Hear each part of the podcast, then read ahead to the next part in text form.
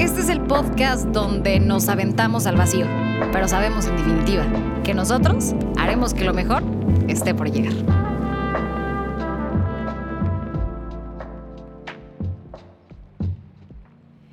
Amigos, el día de hoy estamos muy contentos empezando con un nuevo proyecto, con algo que desde hace mucho habíamos pensado, nos habíamos acercado hacia el acantilado y nosotros a partir del día de hoy estamos dando el brinco. Correcto. Y ya luego vemos. Empezando brinco y veo este espacio para darnos cuenta cómo es que de repente tenemos tantas ganas de hacer cosas, pero nos falta un empujoncito y después vemos cómo le hacemos, cómo así surgen grandes proyectos, empresas, algo que nos llegue a inspirar a nosotros y sobre todo que llegue a marcar la diferencia. Alguien que sabe muy bien de cómo dar el brinco y luego ver dónde cae, cómo se las arregla y cómo marca la diferencia es Alan Guevara, socio fundador de Guevara Propiedad Intelectual, un emprendedor nato y sobre todo alguien que impulsa a esta comunidad. Alan, qué gusto compartir Muchas contigo. Muchas gracias Marta, estoy muy contento de poder estar aquí en este primer episodio de Brinco y Veo. Y sí, fíjate, cuando me estabas platicando de, de qué trataba Brinco y Veo, pues claro, nosotros eh, y hablo de nosotros porque aunque inicié solo, eh, brincamos y luego vemos. O sea, ahí te voy y acomodo. O, o, casi que les digo, ustedes digan rana, yo brinco. Completamente. Y, y, ya veremos dónde caemos, cómo nos acomodamos y hacia dónde vamos. Pero bueno, eh, no, no, es, no, no, es todo eso. O sea, en, en el brinco y veo, me estoy imaginando que es brincas hacia el frente porque ya sabes dónde está tu punto final, pues, ¿no? O por lo menos en el que ese momento pareciera el punto final o más lejano. Para el tema del emprendimiento, para todas aquellas personas que estamos involucradas de alguna manera, indirecta o directamente eh, en esta temática del emprendimiento, y que bueno, cabe resaltar y haciendo un enorme paréntesis a esto. Sí. Hace eh, no mucho tiempo, una persona muy cercana a ti sí. me dijo, ¿tú qué entiendes por emprendedora o emprendedor? ¿Y tú qué entiendes por emprendedor o y, emprendedora? Ajá, y le dije, pues alguien que empieza. Y me dijo, muy bien, tú ya has empezado algo, las personas que empiezan algo sí. ya están emprendiendo. Entonces, teniendo este contexto o, o, esta base, nos damos cuenta que todas aquellas personas que estamos empezando algo, como bien lo dices, es porque tenemos un punto ya visto, un punto final o algo que nos estamos imaginando, visualizando. ¿Tú en qué momento empezaste a visualizar algo? Para empezar a brincar? Fíjate que cuando estaba en la carrera, mis amigos no, no, no me dejarán mentir, cuando estuve en la Universidad de Hermosillo, eh, yo hacía ya, eh, en mis tiempos de ocio, hacía algo como que vara y asociados y les, y les decía, ¿sabes qué? Vamos, tú vas a encargarte de esta área, tú te vas a encargar de esta otra. Yo estaba estudiando Derecho y, y, y entonces ya lo visualizaba, o sea, siempre, siempre, siempre tuve en mente eh, crear, hacer equipo crear algo para trabajar en conjunto, para llegar a algo mucho más allá de lo que en ese momento no imaginaba. Ahora trato de darme mis tiempos, mis espacios para soñar, imaginar ese camino que está al final de, de la carretera, de esa, esa, casa que está al final de la carretera o cuando vas a hacer, me imagino yo mucho cuando, cuando vas a hacer, los que somos cuatro ojos, que usamos lentes, sí. vamos a hacer nuestros estudios y nos ponen una casita en un camino. Sí. Y entonces así visualizo mucho mi, mi, mi carrera de emprendedor o empresario. Eh, cuando me estoy acercando a la casa, a lo mejor llego y entonces veo otra casa en un, en un camino de otro color y otra casa de otro color y entonces pues brinco y veo a ver cómo llego, ¿no? Pero claro. hay que llegar. Eh, hace poquito tuvimos una dinámica bien interesante donde nos explicaron, pues no nomás es llegar, pues no, hay que tratar de encontrar la mejor ruta. Claro, completamente. Y en este encontrar la mejor ruta, pues sí, el, el emprendedor tiene que estar listo para llegar eh, a como de lugar uh -huh. y el empresario tiene que estar listo para llegar en la mejor ruta. Ok. Fíjate, ahí estamos haciendo dos, dos diferencias. Porque el, el llegar en zigzag, bueno, pues llegaste muy bien. Pero el empresario tiene, que tener la visión de, pues a lo mejor en una curva no tan eh, pronunciada pudiste haber llegado directo, pues, ¿no? Claro. Entonces es algo interesante. Y, y siempre, siempre, siempre lo, siempre lo visualicé. No sabía cómo lo iba a hacer, Ujú. no sabía cómo, cómo lo iba a materializar, no, no sabía cómo iba a tratar de generar una empresa de 16 personas, pero siempre tuve bien claro que había que ser equipo, interno o externo, para hacer equipo, Claro. alianzas. Trabajar Este, solo no se puede. No, no se puede.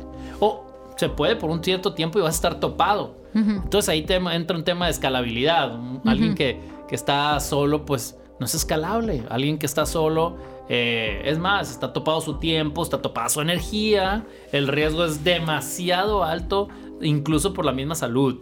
claro. Entonces, si todo depende eh, de una sola persona, hay mucho riesgo. Que se tope, que no avance, que no crezca. Es más, es muy difícil crecer así. Cuando tú empezabas a imaginar todo este tema de Guevara y asociados cuando estabas en la carrera, eh, el imaginarte hacer equipo, ¿esa fue tu impulso o este fue el empujón que se te dio para decir hace 11 años oficialmente, sí. vamos a brincar y vamos a abrir brecha del tema de la propiedad intelectual en el estado de Sonora o en el noroeste? Vamos a abrir, dije, sí pensé, vamos a abrir brecha. Sí pensé, me la voy a jugar en este tema que nadie hacía. Nadie, nadie, nadie. Yo no tenía un maestro o un, una referencia. una referencia a quien preguntarle una duda. Entonces, sí, eso, la verdad, les voy a ser sincero, sí lo visualicé y que voy a abrir brecha. Y me la voy a jugar a ver a dónde llego y. Y, algún, y con todo. Hace mucho tiempo leí uno de mis libros favoritos que es Hace 100 años de soledad y, y empieza eh, que van eh, entre el bosque caminando, por abriendo con los machetes así, abriendo eh, hasta llegar a un pueblo que se llamaba Macondo. Pero yo me imaginaba así, o sea, pues voy a entrar y, a ver qué hay detrás de la selva, ¿no? y, ir, ir, con el machete abriendo brecha. Eh, sí, eso sí lo visualicé, lo que no, nunca, pues mi primera era mantenerme el primer año, mi primera visión, mi segunda visión era mantener el tercer año, porque después me, me, empecé a enterar de mucha estadística de, mortandad de, las, de los emprendedores. Eh, dije, no, pues es que el, tanto porcentaje, muy alto por cierto, muere en el primer año. Luego dije, bueno, ya pasé el primer año, muy bien. Pero luego me entero, no, que el tanto porcentaje también muy elevado muere en el tercer año. Entonces, bueno, ya llegamos al tercer año. O sea, a la más, o sea poco a poco fuimos y luego había otra mortandad en el quinto año. Y luego ya decía, después del año 10 es, es, es mucho más fácil mantenerse. y, y, eso de fácil, pues todavía no me queda tan claro. no me queda tan claro en qué punto de los 10 años llega esa tranquilidad. Alan, a, mí me llama mucho la atención y lo voy a compartir de una manera muy personal. Eh, cuando a mí me empiezan a hablar acerca del tema de propiedad intelectual aquí en Hermosillo, yo habiendo llegado hacía tenía un año de haber llegado aquí a, vivir a la Ciudad del Sol. Y me acuerdo que yo decía, bueno, es que el temas de propiedad intelectual me resultaba algo bastante ajeno. Me resultaba algo que nada más tenía que ver con las principales ciudades de la República Mexicana. Entonces de repente empiezo a darme cuenta, gracias al acercamiento con ustedes, que la propiedad intelectual está en absolutamente todo lo que volteamos a ver, pero sobre todo que había un gran camino que se había recorrido en esto. A mí me llamó la atención porque dije, hay tantas cosas que suceden y no nos damos cuenta, pero que resultan también, poco a poco tal vez no referencia si bien lo pensaste tal vez en el tema de propiedad intelectual al principio, pero referencia en muchísimas otras ramas. precisamente por decir, quiero empezar.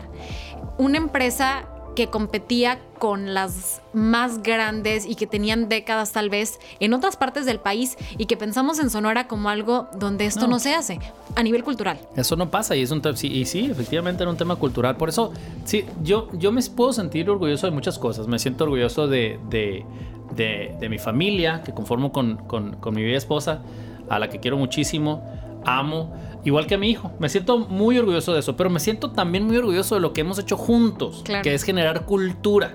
Nadie, nadie en México puede negar que los de Guevara, fíjense cómo no estoy diciendo Lan Guevara, ¿eh?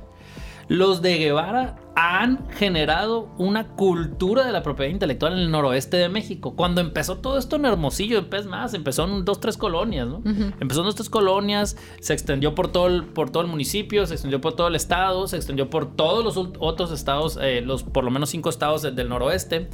Eh, y entonces eso nadie nunca nos va a quitar. Y alguien, un asesor que aprecio mucho, me enseñó a decir, reconoce eso, porque cuando entiendas eso vas a ver todo lo que has logrado. Claro. Y eso me, enseñó a reconocerlo, a valorarlo, a, no necesitar que me lo digan. No, no, yo no necesito que me digan, sí, tú lo has hecho. No, yo ya lo sé. Y lo, lo sé porque ahí tenemos el respaldo del trabajo que hemos hecho. Entonces, eh, es algo que no, no, es presumir, no es, no es ego, es ahí está el trabajo, lo hemos logrado y además hemos logrado que haya más personas que se dedican a esto. Esto es lo más satisfactorio para mí. Y, en algunas ocasiones me he topado con algunos de ellos que les mando muchos saludos porque son valoro mucho la existencia de, y la necesidad de la, de la, competencia, nos hace mejor para todos. Y me dicen, oye, es que tú has abierto brecha. Y yo, sí, canijo, pues vas detrás de mí, ca. O sea, pues sí, oye, ¿para qué no? vas detrás de mí mientras yo me voy fregando con el machete ahí y espinándome y raspándome. Pero bueno, si, esa es la, si eso es lo que nos tocó a nosotros, ir eh, enfrente en el noroeste, pues asumimos esa responsabilidad, porque luego ya nos cambiamos de perspectiva y si nos ponemos a nivel nacional, pues no vamos enfrente. Vamos muy atrás y, les pregunto yo muchos, a, muchos justo, les acabo de, a unos alumnos ahí, ¿tú qué prefieres? Pues, eh? ¿qué prefieres ser? ¿Cabeza de ratón o cola de león? Y, otro asesor muy querido que es mi, mi sensei ahí de, de que, es mi psicólogo empresarial, le digo yo, eh, cuando me ha visto de capa caída, cabizbajo, me dice, no, a ver, Alan, este, ¿tú qué prefieres? Me dice, en la medida que tú estés compitiendo en una liga mucho más elevada, aunque todos sean mejores que tú, nada más por inercia, tú vas a tener que subir el nivel. Claro. O sea, entonces, ¿qué prefieres? Me dice, si tú me dices y estás convencido que quieres ser cabeza de ratón y ser el, mejor abriendo brecha en Sonora o en Hermosillo, pues decídelo y quédate ahí. Pero si eso no va contigo, aprende a hacer cola de león y a competir con los más grandes y a, lidiar con, el, con la derrota. Porque cuando compites con más grandes, pues eh, ya quiero yo ver ahí en la liga mexicana al, alguien compitiendo con el América, con las Chivas o con el equipo mejor que sea, para no hablar de béisbol nada más. Sí, pero te obliga a tener mucho más nivel. Y, fíjate, en eso podemos ligar directamente a decir, pues brinco y veo. Porque es un panorama desconocido. Completamente. Porque es un eh, tener, tener, vaya, eh, algún eh, no, un antifaz, pero algo que se le asemeje bastante al momento de estar abriendo brecha. Me imagino perfecto esta parte de cómo estás cortando con el machete. en la selva que no tenemos en Sonora. Exactamente. Pero algo que me llama la atención y creo que es una pregunta que muchos nos llegamos a hacer en diferentes aspectos, aspectos personales, profesionales. En algún momento después de dar el brinco, dijiste en el primer año, en los primeros tres años, cuando estabas buscando crear cultura, picando piedra y abriendo brecha, ¿por qué brinqué? Hay, una pregunta muy interesante y te la agradezco mucho porque mira, ahí fue cuando, al, año dos de que empezamos, se asoció conmigo mi, mi, esposa, que es mi socia. Ella es numérica, financiera, la persona que más buena conozco con los números y la mejor administradora. Entonces, después de ponerme algunas reglas, nos tuvimos que sentar a platicar y dijimos, a ver, nos preguntamos, nos ayudaron a hacer esto. Todo lo hemos hecho con ayuda, ¿eh? no, no ha sido nada de destellos, eh, algunas visiones, pero nada de destellos de brillantez. Siempre nos han ayudado porque hemos pedido la ayuda, hemos aprendido mucho a pedir ayuda. Pero entonces nos sentamos y nos preguntamos, oye, Luisa, le digo yo, y a mi abuela, o sea, ¿para qué queremos tener empresa? ¿Por qué no seguimos? Porque, o sea, hay que preguntarnos si queremos seguir solos, aquí, nada más en, Hermosillo, en Sonora, siendo cabeza de ratón. Eh, ¿para qué queremos tener empresa? Y, y, acordamos un punto en común. Y, fue que nosotros queríamos tener empresa para trascender. Trascender. Es la palabra más importante para nosotros como empresarios, como emprendedores que inicialmente fuimos. ¿Por qué? Trascender a través de la calidad de vida, eh, mejorando la calidad de vida de las personas que están con nosotros. En la medida de lo posible, y hemos ido creciendo gradualmente, quisiéramos mucho más rápido, mucho menos. Eh, trascendiendo, generando cultura, una cultura del respeto. Eh, nosotros que nos dedicamos a la propiedad intelectual, perdemos de vista el fin último de lo que hacemos. Y el fin último de lo que hacemos es respeto.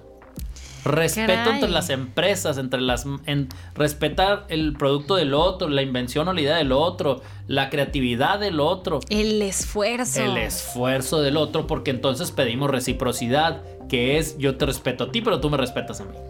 ¿Verdad? Entonces le apostamos más a generar cultura del respeto que a la solución de conflictos. Tenemos conflictos, por supuesto, pero sigue el punto final es el respeto.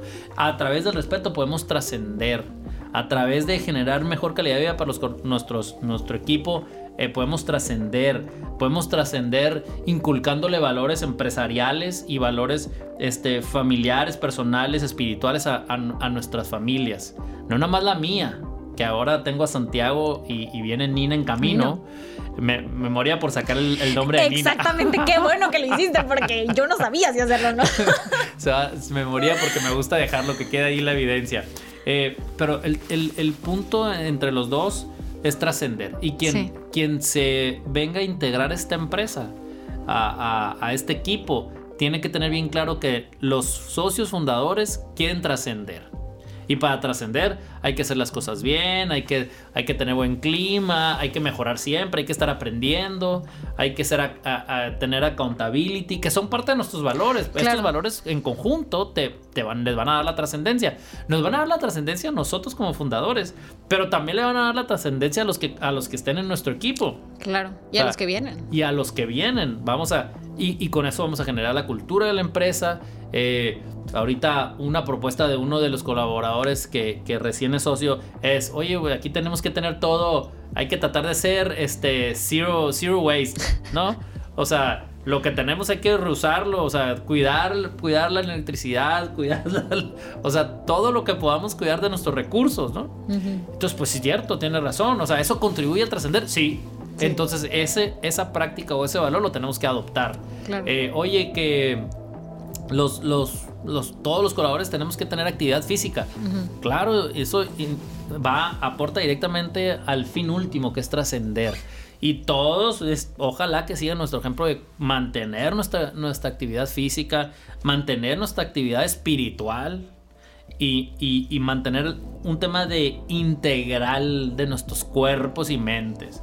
Cuerpo, corazón y mente. Ay, sí, por favor. Alineados. alineados, a lo más que se pueda. Alan, eh, dices esto y, la verdad eh, me emociono. Eh, me, emociono mucho porque en lo personal me ha tocado ver cómo ha habido un crecimiento. Yo tengo poco más de un año de conocer un poco más acerca de, de Guevara y de que se necesite más gente que ame lo que hace, que se necesita más gente que respete lo que hace. Pero a mí me llama la atención, hablas acerca de trascender, hablas acerca de que en el año 2 se pusieron este objetivo en equipo, que es algo que... Lo acordamos, Que, que, me resulta muy valioso hablar acerca de cualquier tipo de relación humana donde se pueda realmente trabajar en equipo, primero que nada bajo la premisa del respeto que es lo que están haciendo, pero habla también acerca de ser responsables ustedes con esta, con esta visión que tienen o con estos compromisos es porque están siendo responsables también de las personas que quieren integrar al barco. ¿En qué momento ustedes sabían cómo trabajaban juntos? Juntos, de dos, tres personas. Cuando integran a la tercera, a la cuarta, a la quinta persona y empiezan a decir, Guevara ya no es un, un startup, ya no es una pequeña iniciativa, un proyecto ya es una empresa. Al, quinto año eh, dimos un brinco muy grande. Vamos a suponer que subimos, crecimos un 60, 70%, no me acuerdo por ahí, pero ya fue muy significativo. Entonces, eh, ahí se nos está haciendo. Eh, otra vez, brinco y veo. Claro. O sea, a ver, contratamos gente, crecimos más, agarramos más trabajo, estábamos muy saturados, entonces a ver qué hacemos, buscar ayuda. ¿Con quién? ¿Quién nos ayuda a organizar? pues encontramos a las mejores personas con las que seguimos trabajando y, nos han ayudado a estructurarnos, a avanzar desde lo financiero hasta la operación, hasta lo técnico, ¿no? Que lo técnico ya es como el detalle de lo que hacemos. Eh, pero siempre pidiendo ayuda. Y, al año 5 fue cuando empezamos a operar realmente como una empresa. En el año 5 dejamos de ser una startup. Te lo puedo decir más, no, así directamente eh, porque nuestro indicador sería la forma de, trabajar. Nos dividimos en áreas, asignamos responsabilidades a personas específicas, había eh, una estructura organizacional, teníamos unos métodos de administración, teníamos eh, estructura de capacitación, o sea, ahí empezamos. Es más, te voy a poner algo bien simple, el conmutador vino a darnos mucha estructura empresarial. Claro. Una vez me llegó un asesor y me dice, oye, a ver, ya sé que ella está fuera de tu oficina, me dice. Pero deja de gritarle, tienes que, o sea, decirle, oye, ¿me ayudas con esto? No, agarra tu teléfono y marca la extensión. Esa era la visión que se tenía en ese momento, hace, hace siete años, seis, siete años, sí. Eh, el computador nos vino a ayudar mucho. Claro. Ahora el conmutador quedó, pues ya para nosotros obsoleto, porque nosotros queremos estar en un área colaborativa donde estén uno enseguida del otro y que si le queremos preguntar algo, vamos y me paro enseguida de él y se lo pregunto directamente para no estar extensión 27, 18, 17, porque llegó el punto en que ya no me salen las extensiones y me da flojera andar checando el directorio de este, extensiones. A ver dónde lo tengo aquí pegado. y en realidad está a 10 metros, pues mejor voy y le digo y me paro enseguida del, oye, ¿estás ocupado? ¿Sí o no? Pues no, oye, o sea, sí estoy ocupado, pero te puedo atender. Claro, sí, sí, sí, completamente. y se lo digo en persona porque eso es lo que queremos, pero, pero sí, sí en el año 4 eh, al quinto, el quinto ya lo arrancamos con una estructura más, más, eh, más de empresa. Cuando te haces empresa, ¿pudiste dormir? Eh, pues no, claro que no. Por eso fue que pedimos ayuda. O sea, mis preocupaciones estaban eh, muy elevadas. Eh, los dos estábamos igual. Y, empezamos a funcionar como empresa en el año 5. Te voy a decir, terminamos el año 5 y fue cuando dijimos ya, a la más, ahora sí somos empresa. ¿Por qué? Dime qué startup en ese momento em, eh, tenía estado de resultados, balance general, flujo efectivo, eh, ventas, el, ventas eh, mensual comparado con el año pasado. le metimos mucho a lo financiero y eso a mí me hizo ver que yo soy el emprendedor, yo soy emprendedor nato, ese soy yo. Alan Guevara es un emprendedor nato, es un arrancador y que le cuesta mucho trabajo perdurar. Entonces al año quinto dije, ay, esto ya va muy en serio. O sea, el sentido de la responsabilidad me estaba carcomiendo y veía números y yo siempre, yo dejé de ver números en quinto semestre de preparatoria. Quinto semestre, más cinco años de carrera que no vi un solo número, más otros dos años de después de graduado que estuve en un despacho que no vi números. Más tus cinco años. o sea, siempre he dicho los números se me dificultaron porque nunca los entendí. Y, al quinto año me dije, la más, ¿cómo me hicieron falta los números? Necesito saber de estados de resultados, eh, eh, estados financieros, eh, necesito saber de posición financiera. O sea, sigo batallando, ¿no? Sigo batallando y, es una de mis debilidades, pero, pero ahora las tuve que aprender. Aprender arriba de lo mínimo, o sea, en algo aceptable. No soy el mejor, pero tengo, por, por obligación en los últimos 3, 4 años me tuve que poner a un nivel aceptable. Eh, te puedo decir que Luisa, mi socia, ella es increíblemente buena con los números. O sea, identifica todo en, un estado de resultados, eh, te saca los números, te hace las proporciones, está, es, es, buenísima. Mm, y otra cosa que te puedo comentar en el, a ver, le entro y luego veo, pues, ¿no? O sea, brinco y veo. Es eh, saber temas nuevos. Temas nuevos. Yo en, como emprendedor, te digo, soy arrancador y no me da miedo el brincar. Me da mucho miedo el ya me aventé y ahora cómo lo soluciono. Pero fíjate, con ayuda de, personas me di cuenta que el miedo tiene que ser parte de mi vida. El miedo es parte de mi vida. Yo quiero tener miedo. Quiero que en mi vida haya miedos de hacer algo. Porque el miedo es lo que me impulsa. Y lo he identificado muchas veces en mi vida. Lo que me impulsa a lograr sacar el objetivo. Fíjate que ahorita que mencionas eso, hay un libro muy interesante y que a través de Brinco y Veo también tendremos la oportunidad de hablar acerca de este tipo de, libros.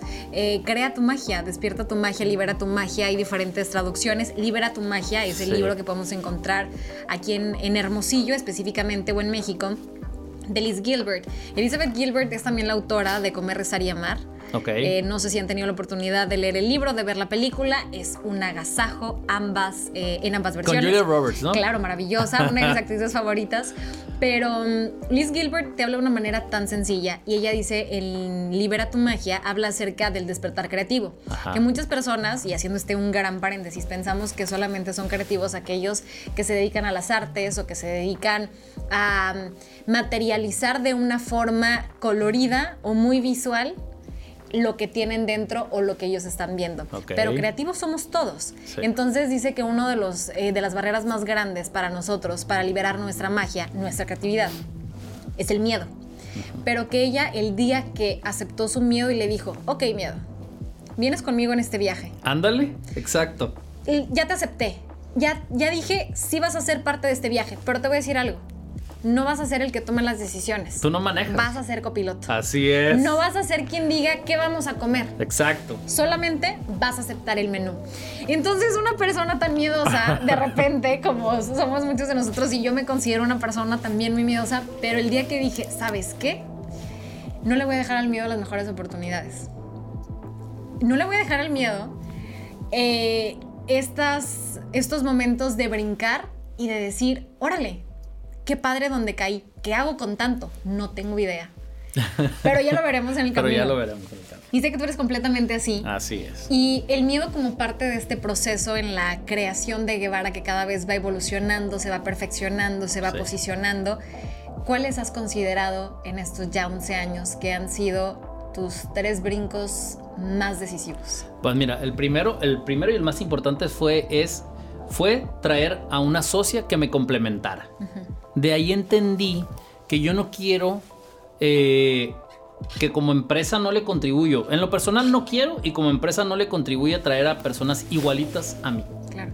Lo que quiero es gente que me complemente. Porque en este caminar me, me, topé con uno de nuestros grandes maestros que, que, me dijo, oye Alan, es que en México estamos muy acostumbrados a hacer esto, me dice. Estamos muy acostumbrados a tratar de nivelar o aumentar nuestras debilidades.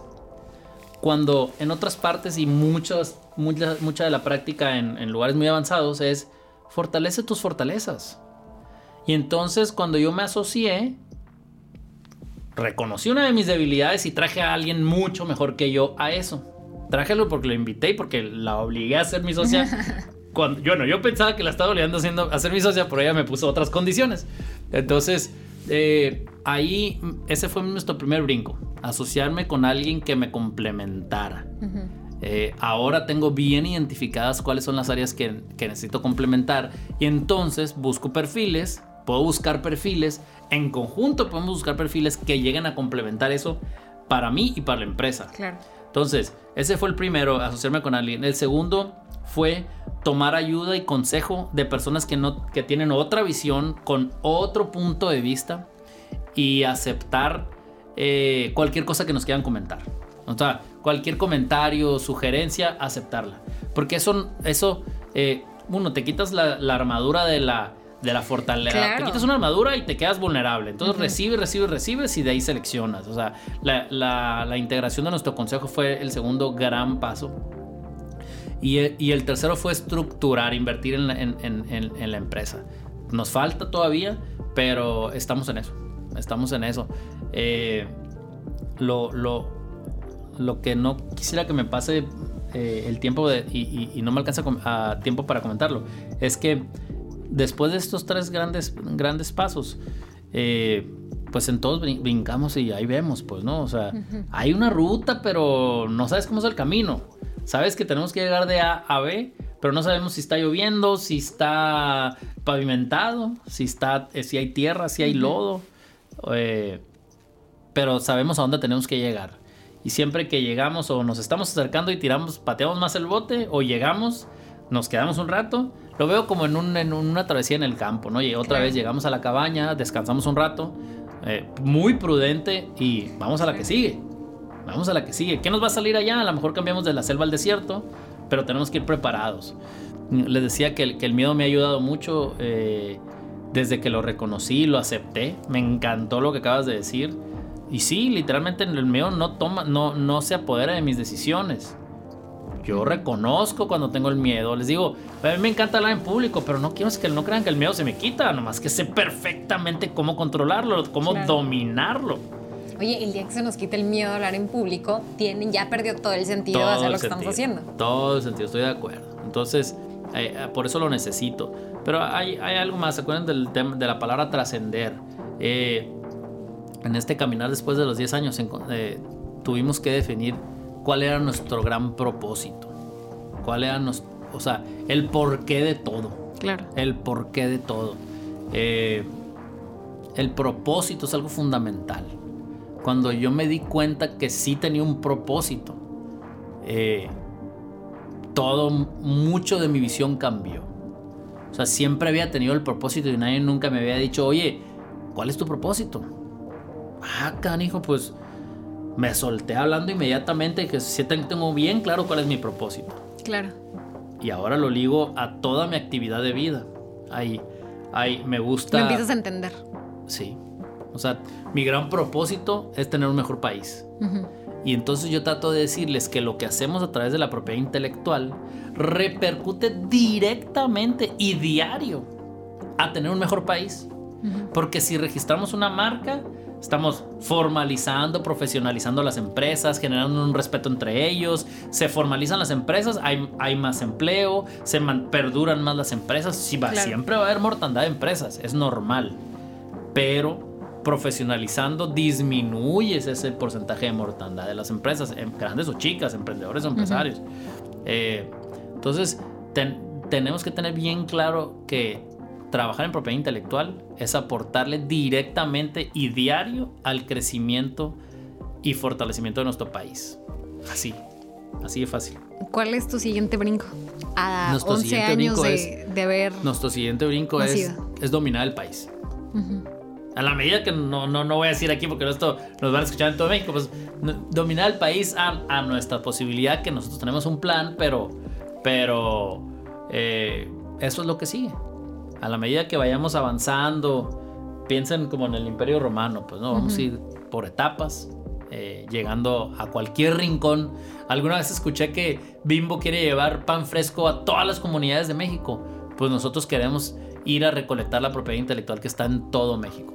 Porque propiedad intelectual eh, ligada a la creatividad, al ingenio del mexicano, está en todas partes, en todas las comunidades, de cualquier tamaño de cualquier tamaño. No hay limitantes, no, no hay. El día que podamos entender y que obviamente para aquellos que somos observadores mismos de, de estas empresas, de Guevara Propiedad Intelectual en este caso, que nos honra el día de hoy con su experiencia a través de Brinco y Veo, nos permite también a nosotros dar brincos, porque este tipo de momentos nos invitan a nosotros a decir, bueno, yo tengo una idea, pero yo no sabía que con todo este respaldo yo podía formalizarlo y dejaba de ser una idea para convertirse en un proyecto que impulse la economía mexicana, que impulse los empleos y que también nosotros nos convirtamos de los emprendedores a los empresarios al año 3, al año 4, al año 5 o al año 15, no importa. Al año 15, sí es. Pero tenemos también este, este momento de inspiración a través de conocer los diferentes brincos, Alan.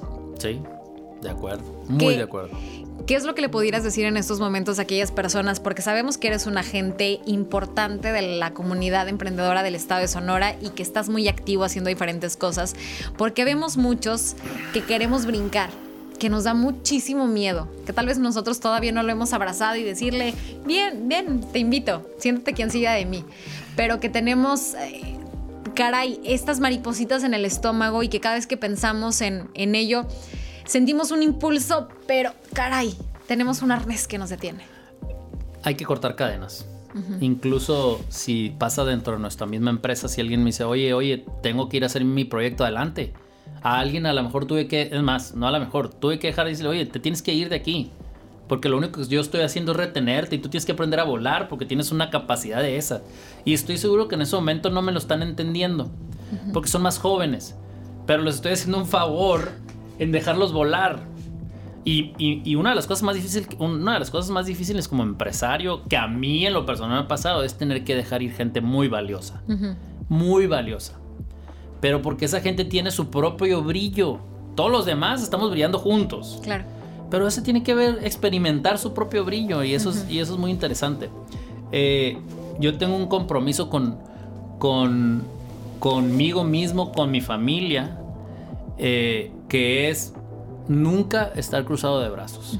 Nunca. Justo ayer se los acabo de decir a mis amigos. Eh, espero que me crean y si no, pues ni modo. Ojalá que escuchen este y les mando muchos saludos a los que les mandé ese audio. Pero les digo, yo me lo quiero, yo me lo repito todos los días. No puedo estar de brazos cruzados.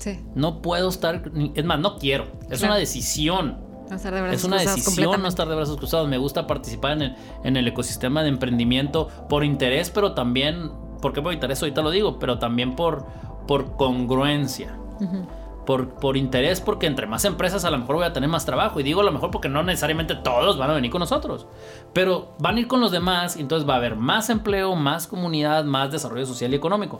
Entonces, eh, en el ecosistema emprendedor me gusta fomentar el tema de la familia. O sea, no me gusta, estoy convencido que los valores que han disminuido, por no decir que se han perdido mucho, los valores vienen desde la familia. Claro. Y entonces me importa eso, me importa participar activamente en la sociedad, me importa participar activamente en, en los grupos organizados de empresarios. ¿Que me consume tiempo? Sí, pero no lo veo como pérdida de tiempo, lo veo como aportar y dividir y fraccionar mi tiempo para fomentar comunidad. Toda la historia de la humanidad ha sido a través de comunidades. Sí. Y las comunidades que se han fraccionado no crecen.